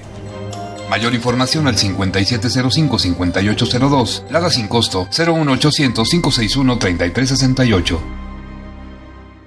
Pidió a los chicos que a la hora del recreo se encontraran en la biblioteca. Empezó planteando el problema a ver si el culpable se declaraba, ha desaparecido un libro y necesito encontrarlo. ¿Quieres saber qué sigue? Ahora que toca quedarnos en casa para cuidar de nuestra salud, aprovecha y lee con tu familia los libros de la colección Árbol. Son gratis y están en INE.mx. En México, tú cuentas conmigo, yo cuento contigo. Contamos todas, contamos todos. INE. Ciérrale la puerta al virus, detengamos la infección. Quítate la paranoia y no difundas noticias falsas. Lávate las manos siempre y desinfecta constantemente todo lo que te acerques a la boca y verás que así a ti no te toca. Tápate con tu antebrazo el estornudo y el salivazo. Déjame que te salude haciendo ojitos muy de lejitos. Yo sé que has sido siempre mi colega, pero Gobierno de México. En la hora cero, cuando los gatos dilatan sus pupilas y nuestros corazones se vuelven noctámbulos, Nuestra mente escucha los cantos de la luna. Entra a este recinto gótico, donde la música llega desde el subsuelo hasta tus oídos. Carpe Noctem, el lugar de las almas extraviadas. Todos los viernes a las 12 de la noche, con Sanoni Blanco, por el 96.1 de FM, Radio UNAM. Experiencia sonora.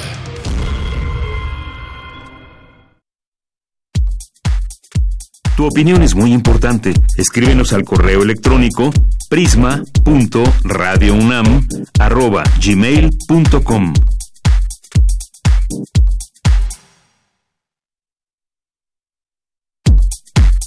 Prisma RU. Relatamos al mundo.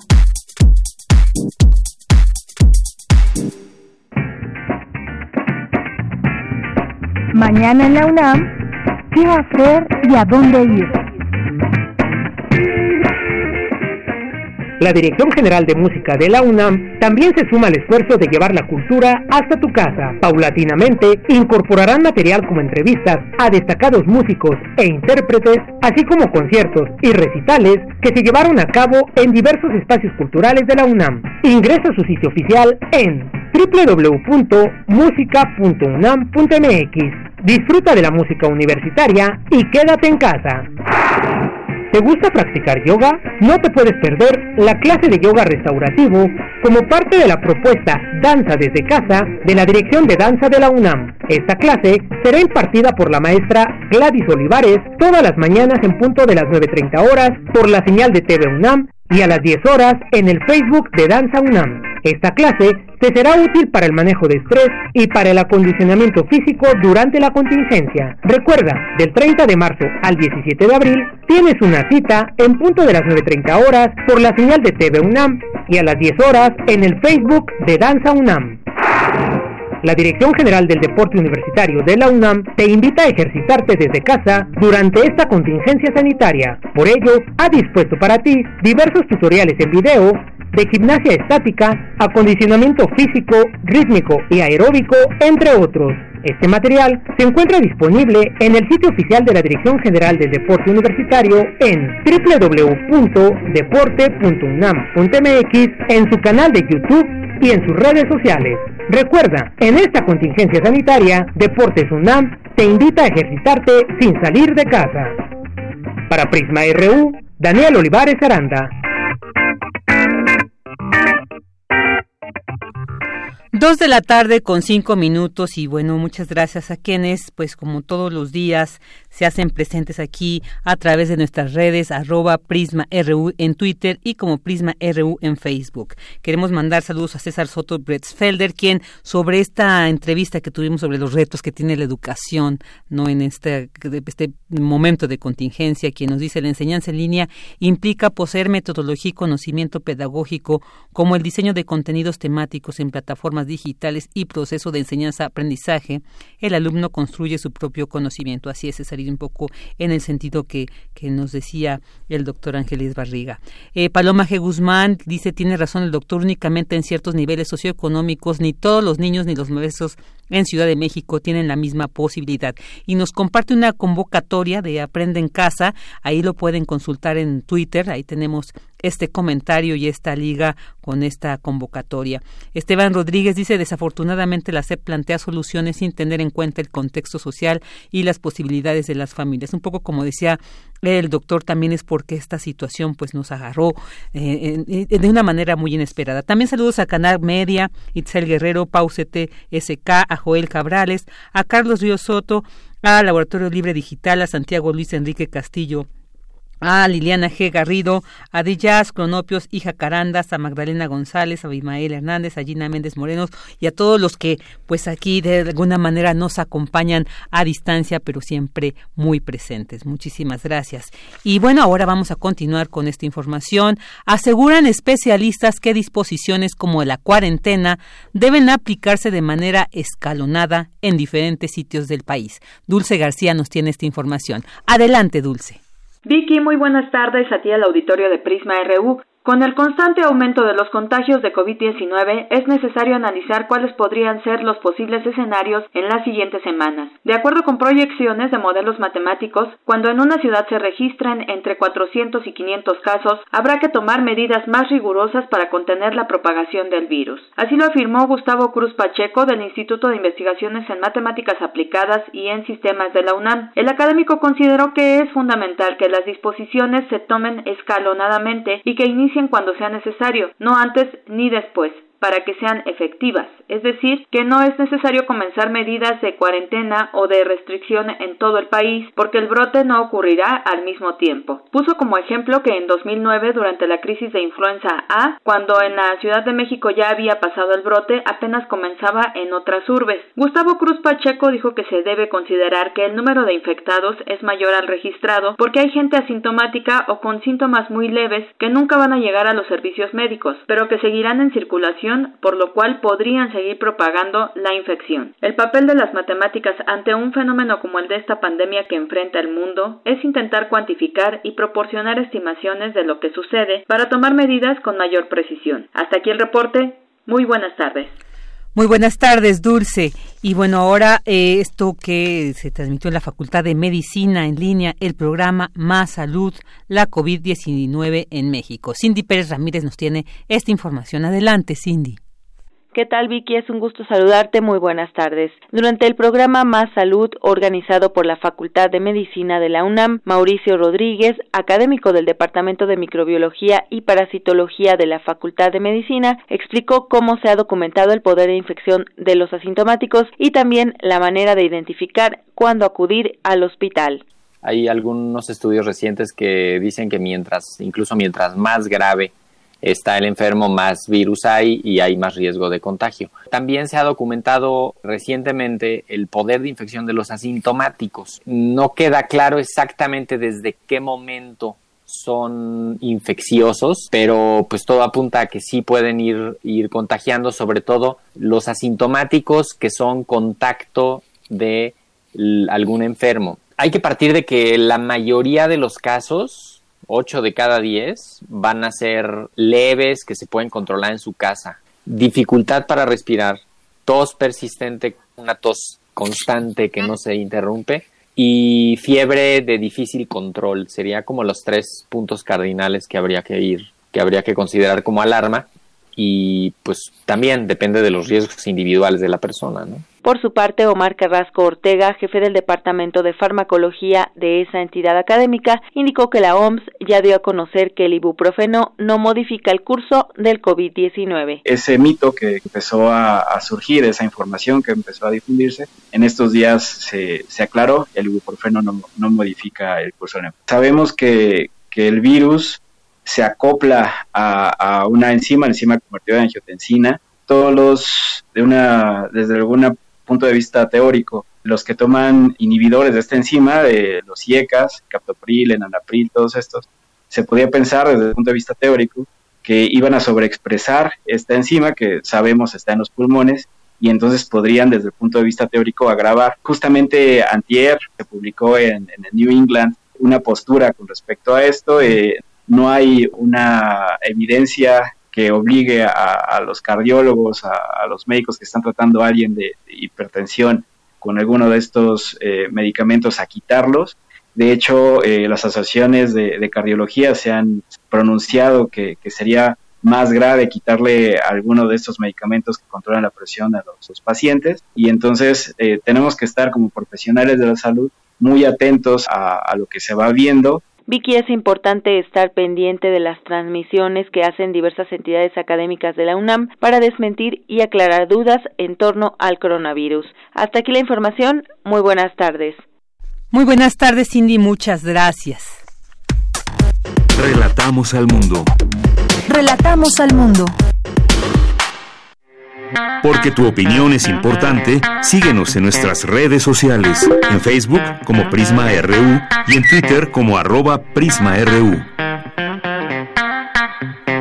Dos de la tarde con doce minutos y bueno, ya nos encontramos en esta segunda hora de Prisma RU. Muchas gracias por así seguirnos acompañando. Y ya tenemos en la línea a la maestra Ana Elsa Pérez Martínez, directora de Literatura y Fomento a la Lectura de la UNAM, quien nos va a hablar sobre un tema muy, muy interesante, muy lindo, el Día Internacional del Libro Infantil. ¿Qué tal, maestra Pérez? Muy buenas tardes. Muchas gracias por estar aquí en Prisma RU. ¿Cómo están por allá? Me, me da mucho gusto saludarlos y me parece muy chistoso que me digan Ana Elsa. Es cierto que así me llamo, pero en general me digo Anel. Anel, así es.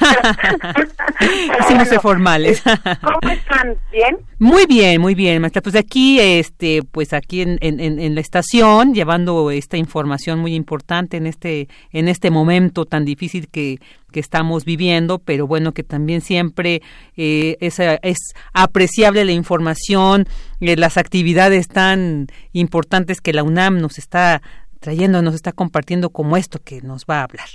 Así es, mi querida. Pues mira, te platico, este, ayer tuvimos un día muy importante para quienes nos dedicamos al fomento a la lectura y a la formación de lectores, porque ayer se celebró el Día Internacional del Libro Infantil y Juvenil. ¿Por qué nos importa hablar de eso desde la UNAM y en este espacio de Radio UNAM? Porque bueno, el día, eh, el, el, el, día, el hecho de que haya un día específicamente para un género, que no es un género editorial, un género literario, sino un género editorial, nos parece suficientemente interesante. Segundo, justamente en este mes se habría de celebrar lo que es la gran feria del libro dedicada al libro infantil y juvenil, que es la de Boloña. Es una feria que da muchos premios, que da muchos reconocimientos y hay una enorme oferta de posibilidades dedicados solamente a este género. Y justo en la misma semana se dan los premios Astrid Lindgren, que son, eh, bueno, que es la autora de Pipis Medias Largas, una de las eh, obras clásicas del siglo XX más interesantes y que ha hecho de esta heroína literaria una heroína sueca, ¿no? Y este y bueno, el hecho de que estas tres cosas se conjuguen, el Día Internacional, la Feria de Boloña y todo esto, pues nos habla de que tenemos que tener un modo de leer distinto ahora que estamos en este confinamiento.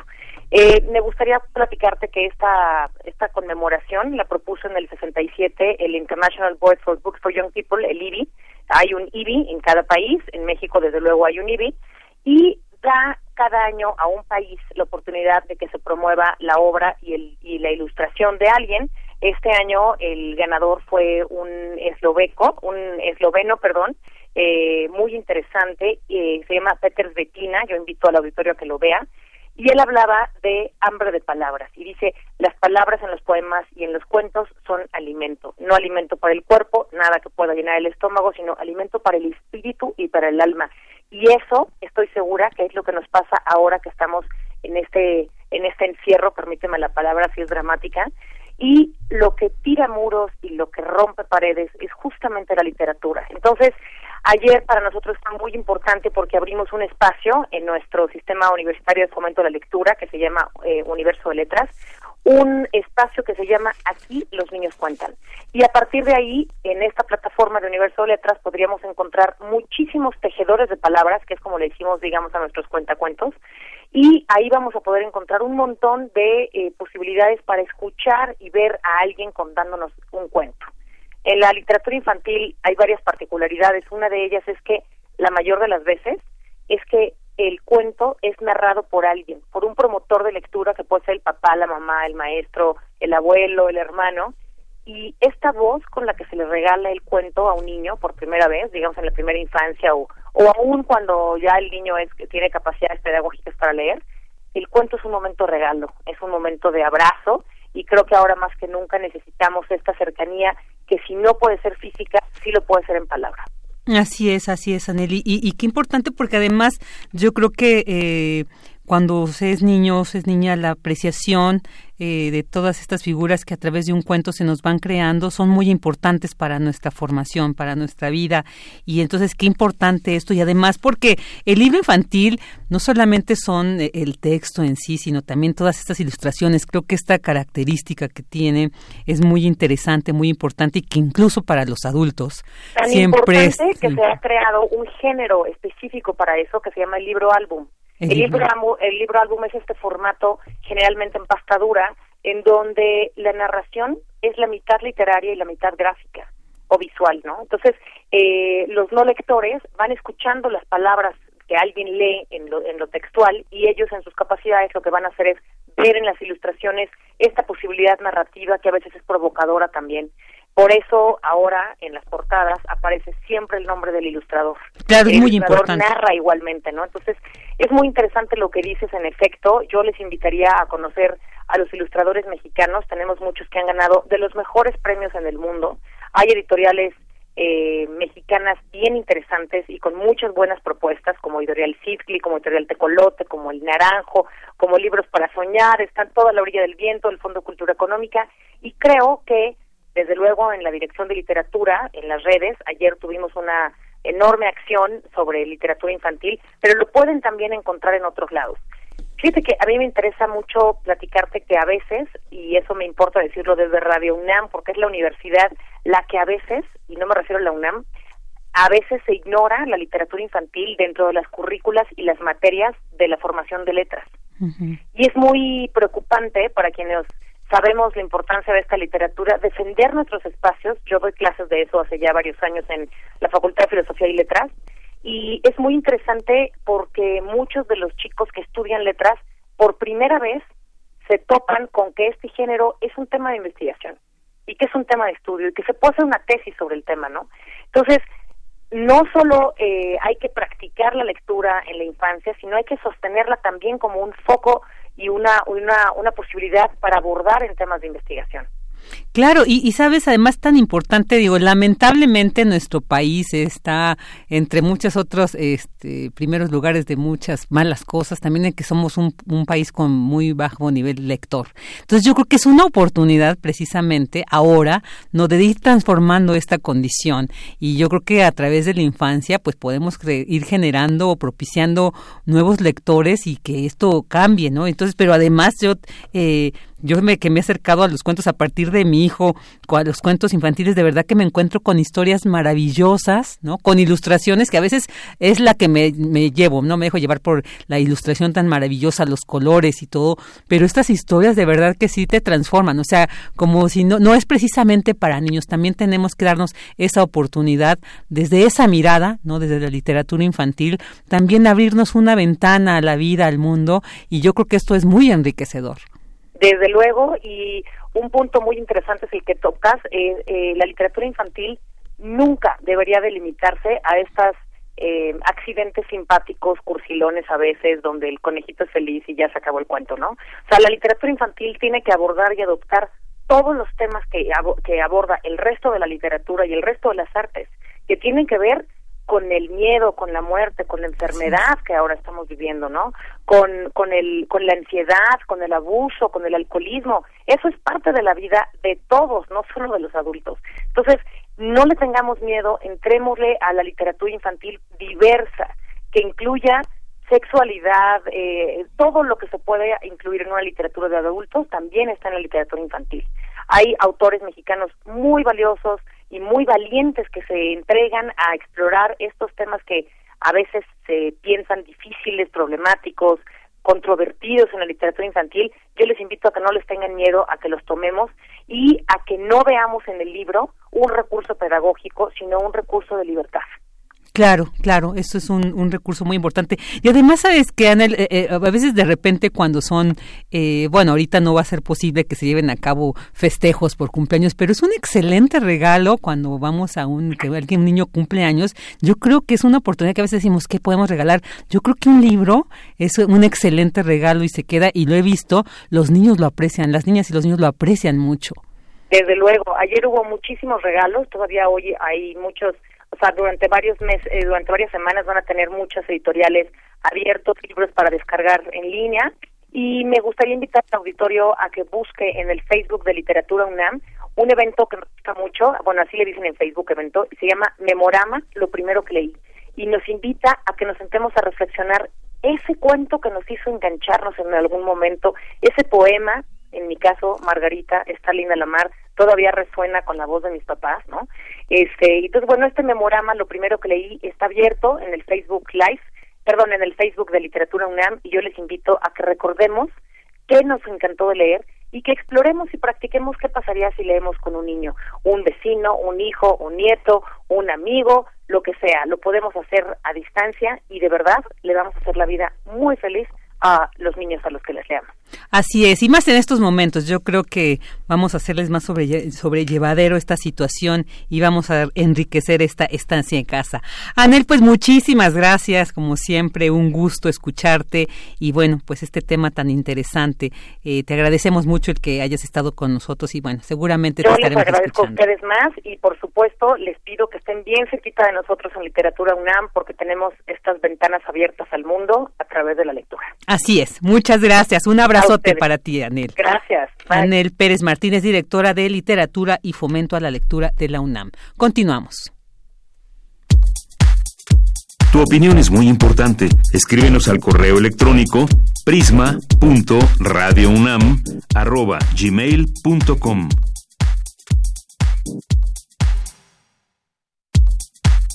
Prisma RU. Relatamos al mundo.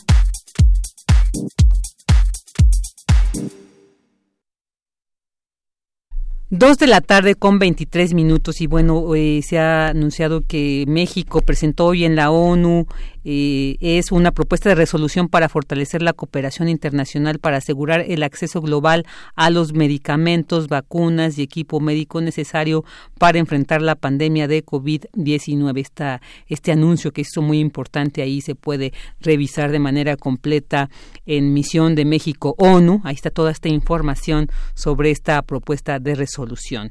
Y bueno, continuamos eh, ahora con el trabajo en casa ahora se nos ha dado, pues, digamos, de manera forzosa para muchos y muchas que lo podemos hacer, ¿no? Habrá quienes no sea posible por el tipo de trabajo que realizan, pero el home office se ha eh, considerado ahorita pues la alternativa para mantener el trabajo en casa, pero ¿qué conlleva todo esto? Y bueno, pues ya tenemos en la línea al doctor Juan Butzaz, investigador del Instituto de Investigaciones de Bibliotecológicas y de la Información, quien nos va a platicar sobre esto, qué implica la preservación de la información digital en casa. ¿Qué tal? Muy buenas tardes, doctor Butzaz. Bienvenido.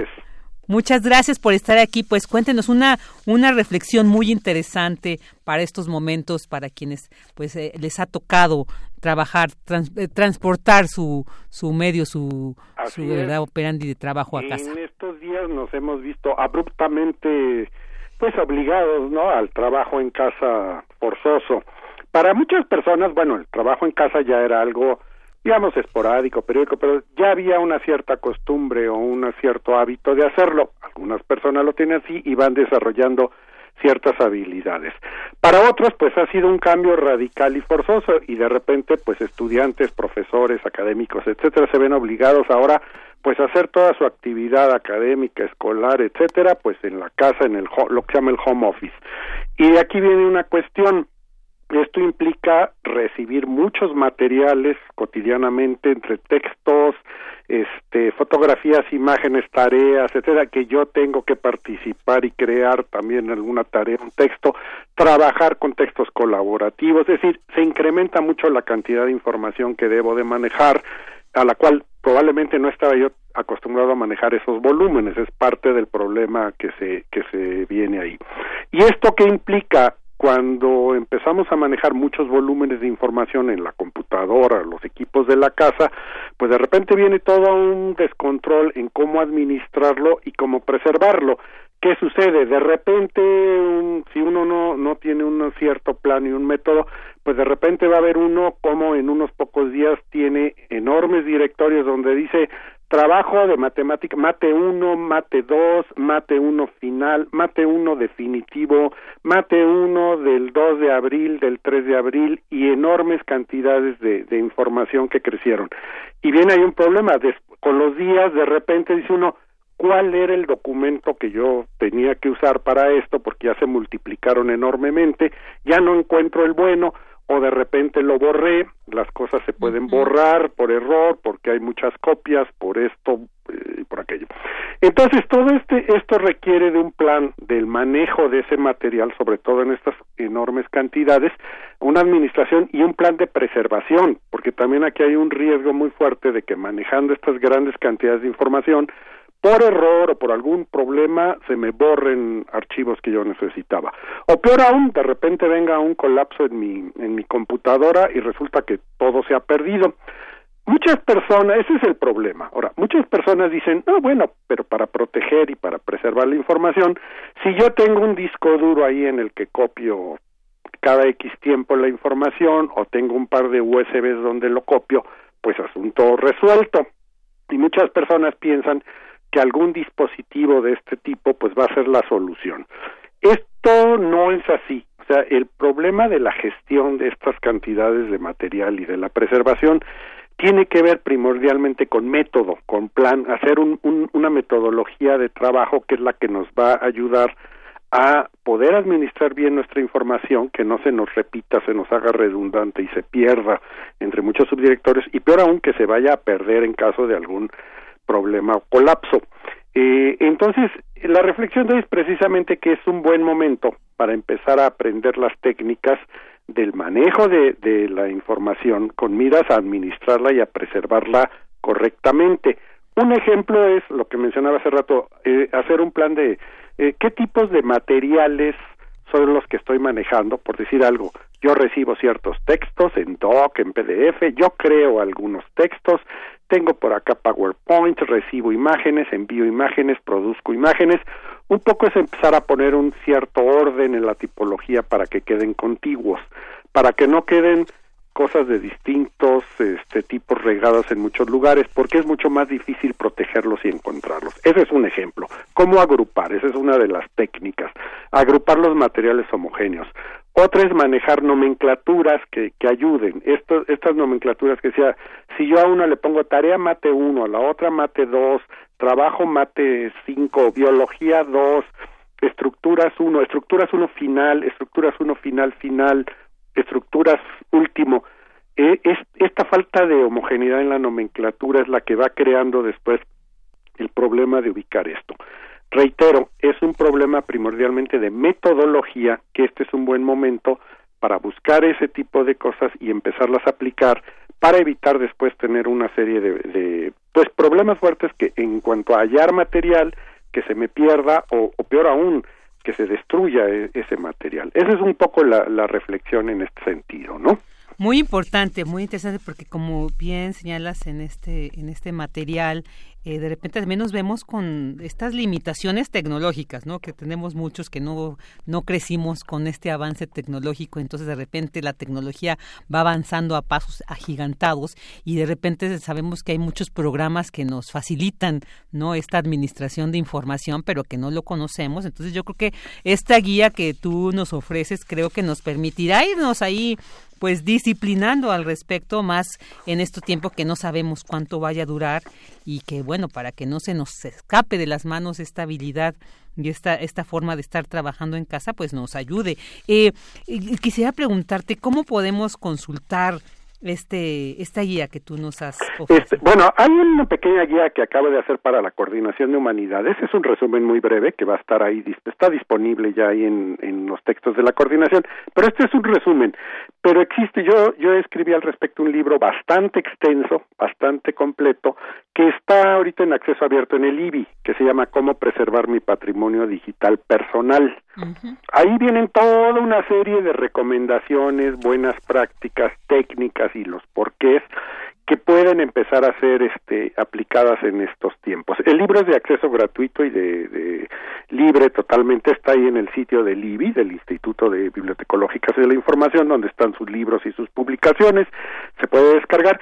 Y más que nada, y reitero, aquí el punto es buenas prácticas, o sea, un método y buenas prácticas es lo que me va a ayudar a que la información pueda ser manejada y pueda ser este eh, preservada.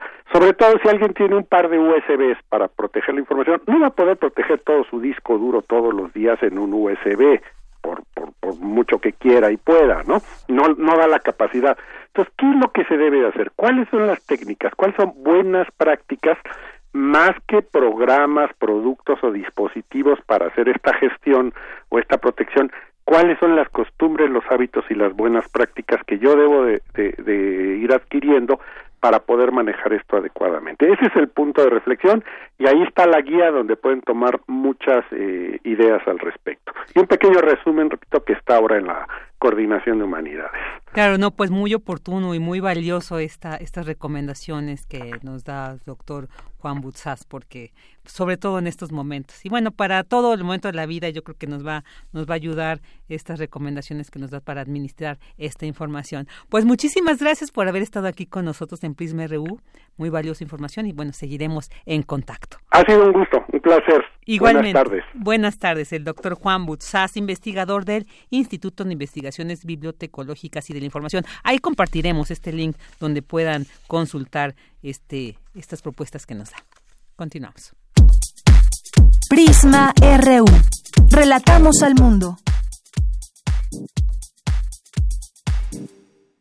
Dos de la tarde con 33 minutos y ahora escucharemos un mensaje del doctor Samuel Ponce de León acerca del coronavirus. En este momento, la transmisión del virus se intensifica. Nuevos individuos son infectados rápidamente como consecuencia de continuar circulando en la ciudad. Te llamamos a no moverte.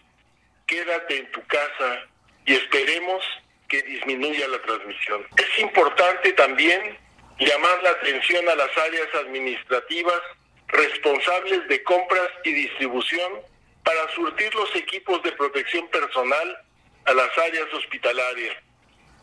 Es urgente proveer a todos los grupos de hospitales de material suficiente en calidad y cantidad. La protección del personal de salud es en este momento una máxima prioridad. Esta comisión recomienda que en condiciones de aglomeración, al viajar en el transporte público, metro, camiones, etcétera, o de agrupación de personas en algún sitio cerrado, como mercados o en filas, en tiendas, todas las personas usen cubrebocas, utilizándolos con las precauciones debidas y sin descuidar la higiene y la etiqueta respiratoria. No deben usarse máscaras N95 que son de uso exclusivo para el personal médico. Es claro que hay escasez de este tipo de cubrebocas y de máscaras, pero estas se pueden fabricar en la casa de uno mismo. Se pueden fabricar con diferentes tipos de pañuelos. Siempre será mejor tener esta protección a no portar nada en las situaciones que hemos descrito. Escuchamos al doctor Samuel Ponce de León acerca de estas recomendaciones que nos hacen ante la pandemia del coronavirus. Lo pueden consultar también en Global UNAM TV. Y bueno, ahora vámonos con Melomanía con Dulce Wet. Melomanía RU.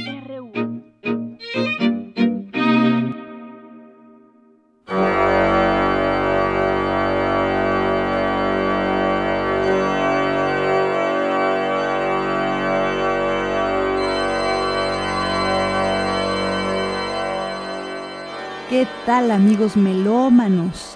Muy buenas tardes. Habla Dulce Wet. Hoy 3 de abril de 1943 nace Mario Lavista. Feliz cumpleaños Mario, compositor mexicano, maestro de análisis de los lenguajes musicales del siglo XX en el Conservatorio Nacional de Música, miembro del Colegio Nacional y director de la revista Pauta, Cuadernos de Teoría y Crítica Musical. Estamos escuchando hoy Viernes de Dolores, este recuerdo devoto y solemne de la Virgen Dolorosa, bendita, un viernes antes del Domingo de Ramos, que se lleva a cabo en la quinta semana de Cuaresma, antes de la llamada Semana de Pasión, que él hace un Mater Dolorosa, un adagio para órgano en el año 2000, que interpreta Gustavo Delgado Parra en el órgano de la Basílica Karmilitov Napascu en Cracovia, Polonia. Esto es música de un álbum editado por la Facultad de Música y por la Academia Mexicana de Música Antigua de órgano en el 2001.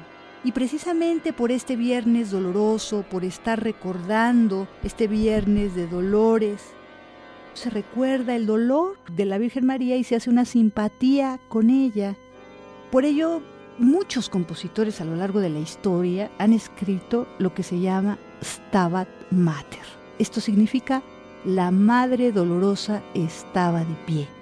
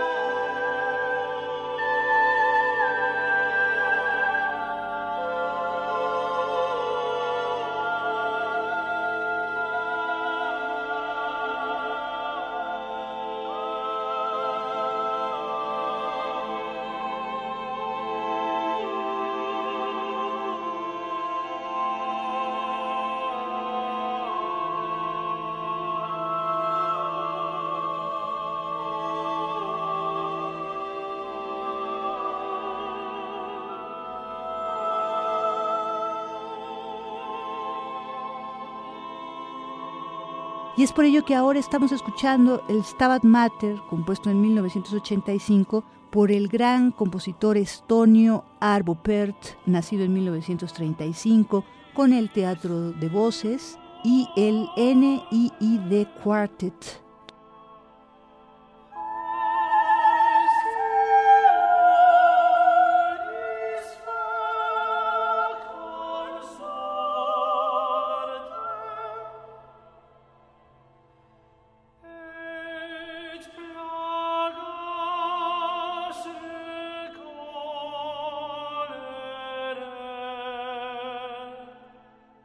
Hablando de los Stabat Mater, sabemos que existe desde el famoso de Palestrina. Händel escribió dos, uno en 1712 y otro en 1736. Domenico Scarlatti en 1715, Alessandro Scarlatti en 1723, Giuseppe Tartini en 1769, Haydn en 1781, Rossini en 1841, Borjak en 1877, Brahms en 1897, Simanowski en 1926, Paul Mill en 2009. Al mismo tiempo esto se nos une con nuestro Stabat Mater también de 1962, escrito por el gran Christoph Eugenius Penderecki, quien nace el 23 de noviembre de 1933 y fallece apenas el pasado domingo 29 de marzo de este año 2020. Compositor y director de orquesta, entre sus obras más reconocidas encontramos La Trenodia, el lamento a las víctimas de Hiroshima de 1960,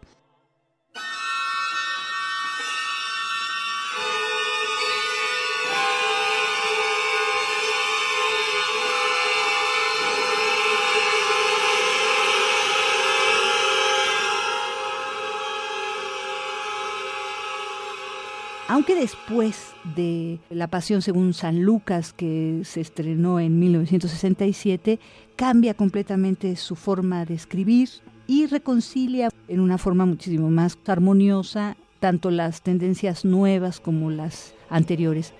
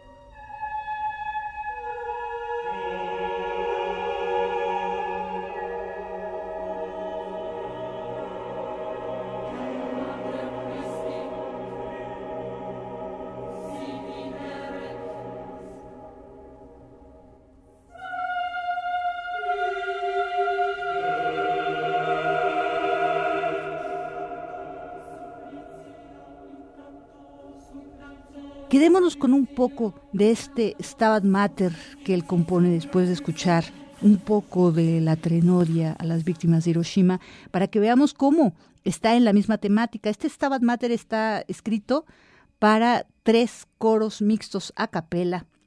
Aquí Penderecki cambia el sentido dramático de la obra porque no es tanto el asunto de Dios, sino más bien el hombre aquí. Es escrito en latín Toda la pasión de San Lucas, escrita en 1967. Es muy, muy recomendable. Esta pasión, según San Lucas, está grabada por la Orquesta Sinfónica Nacional de la Radio Polaca, Katowice, y dirigida por el propio Penderecki.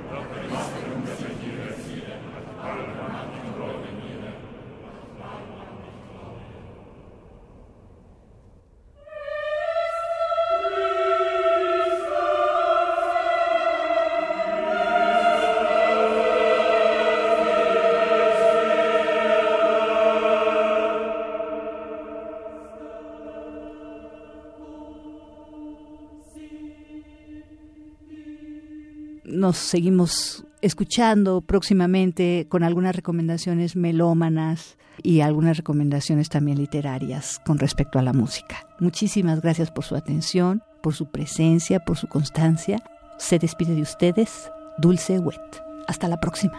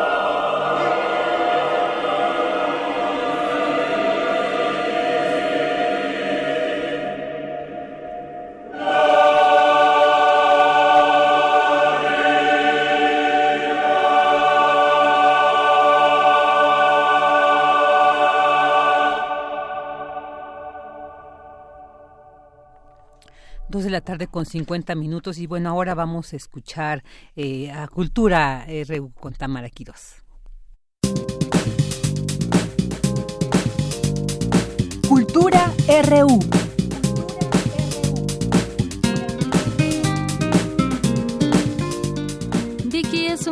Saludarlos en este viernes 3 de abril del 2020. Casi finalizamos el programa y también la semana, pero no podemos irnos sin dejarles una recomendación, una lectura para el fin de semana, una lectura para esta contingencia sanitaria que vivimos. Nos vamos a enlazar a España con Nuria Barrios. Ella es escritora, autora de El alfabeto de los pájaros y Amores patológicos. También es ganadora del Premio Iberoamericano de Poesía Hermanos Machado por su libro La luz de la dinamo. Y hoy nos hablará de su novela Todo Arde. Nuria Barrios, bienvenida a este espacio radiofónico. Agradecemos que tomes la llamada. Nos interesa que nuestro auditorio conozca tu trabajo. Sé que hace algunos meses publicaste Todo Arde bajo el sello Alfaguara. Platícanos cómo surge este trabajo literario. Eh, Todo Arde surge como parte de un camino que inicié hace unos años con un libro de relatos que se llama 8 centímetros, que luego continué con un libro de poesía que se llama La luz de la dinamo y en esos dos libros que tratan, son autónomos, tratan de temas diferentes, pero hay un ambiente y sobre todo hay un personaje, el personaje de una joven drogadicta, que fue preparando el ambiente y la trama de, Todo Arde.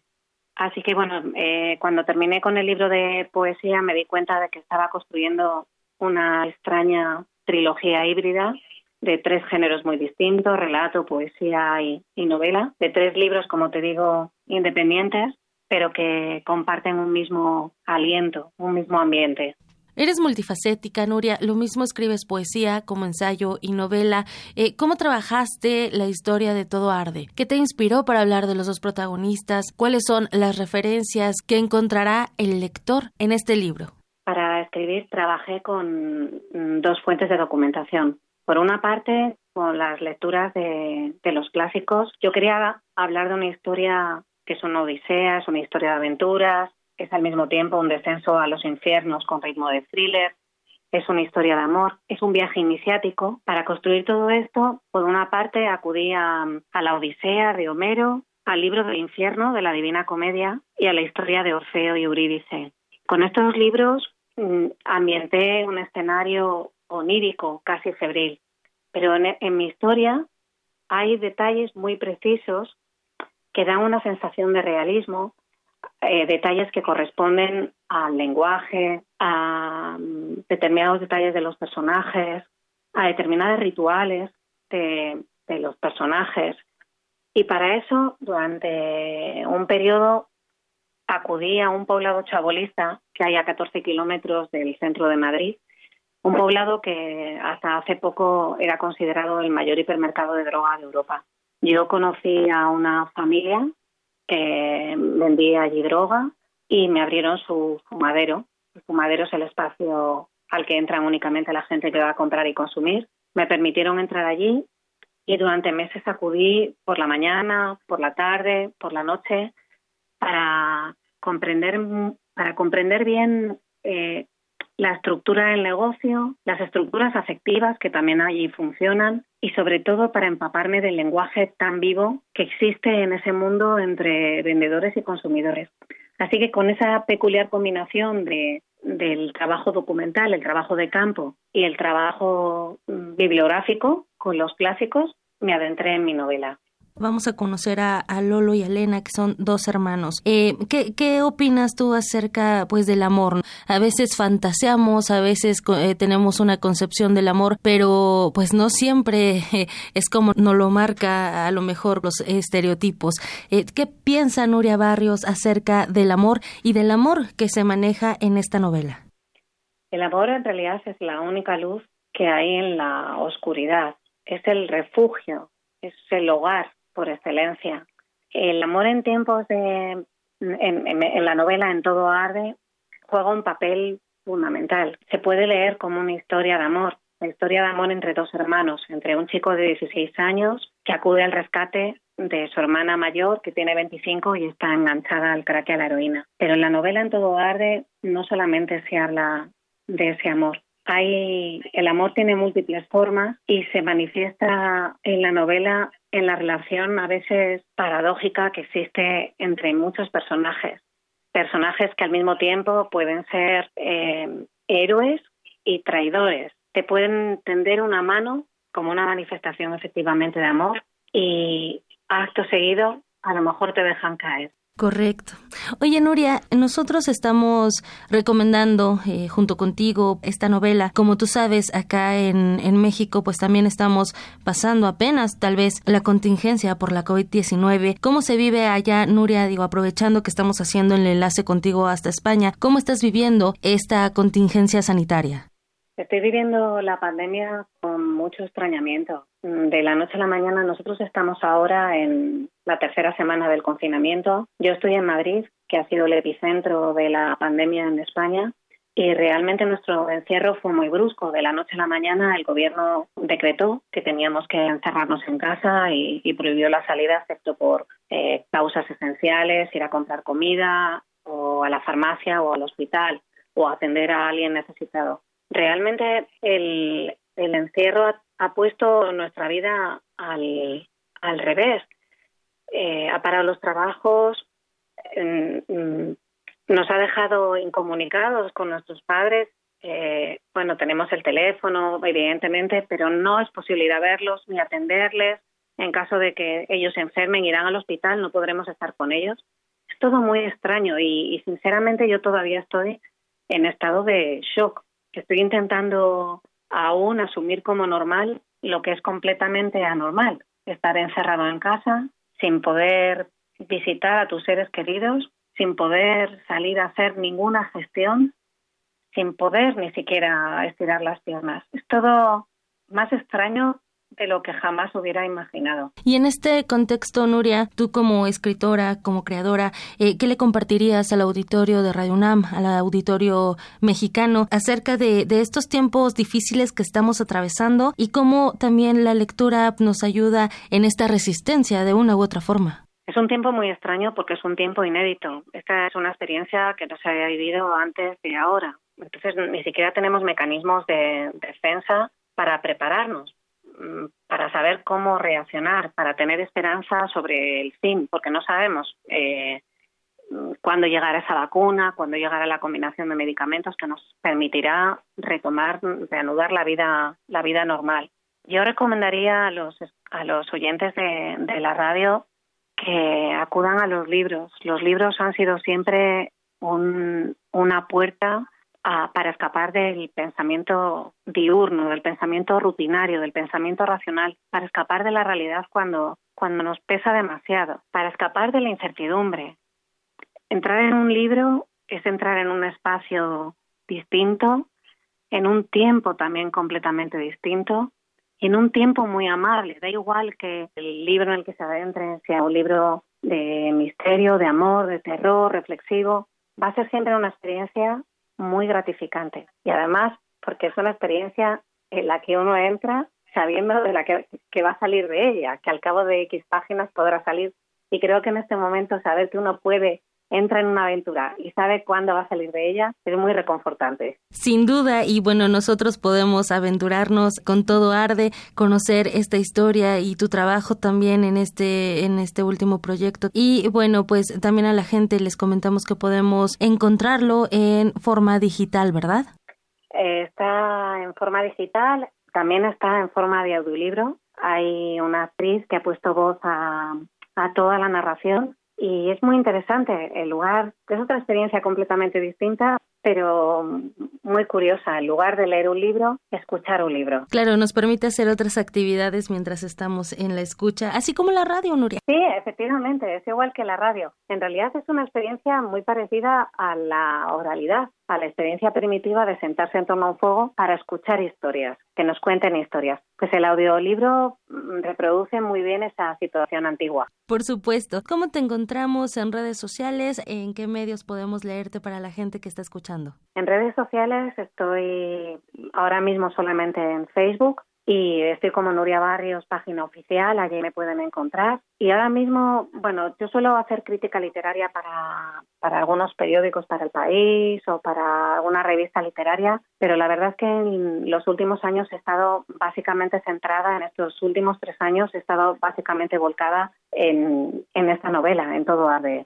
Muy bien. Nuria Barrios, agradecemos mucho que hayas tomado la llamada. Eh, enviamos un abrazo, que, que todo mejore, esperemos, y por supuesto invitamos a nuestro auditorio a que lea Todo Arde bajo el sello Alfaguara. Muchas gracias. Yo también deseo que el coronavirus pase muy rápido, que no se detenga en México, que se marche enseguida y, y, espero que les guste la novela, que disfruten mucho con todo arde, que disfruten mucho con su lectura y ojalá podamos vernos pronto en México. Estaremos muy pendientes de que vengas y que haya una presentación también. Estaremos pendientes para avisarles a nuestro auditorio mientras podemos irnos preparando con la lectura de Todo Arde. Un abrazo hasta Madrid. Nuria Barrios, muchísimas gracias. Un abrazo muy fuerte para México. Adiós. Hasta luego, Nuria Barrios. Vicky, Vicky querida, hoy nos despedimos y deseamos que tengan una excelente tarde, un mejor fin de semana. Eh, esperemos que esté muy bien y nos escuchamos la próxima semana.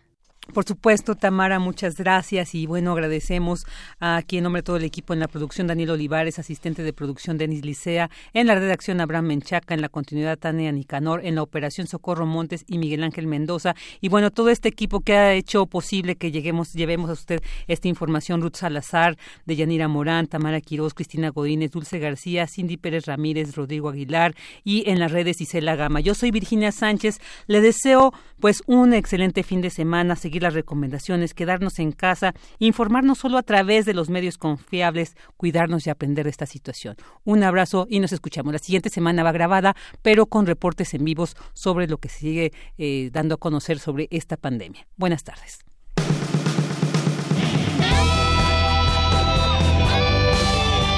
Prisma RU. Relatamos al mundo.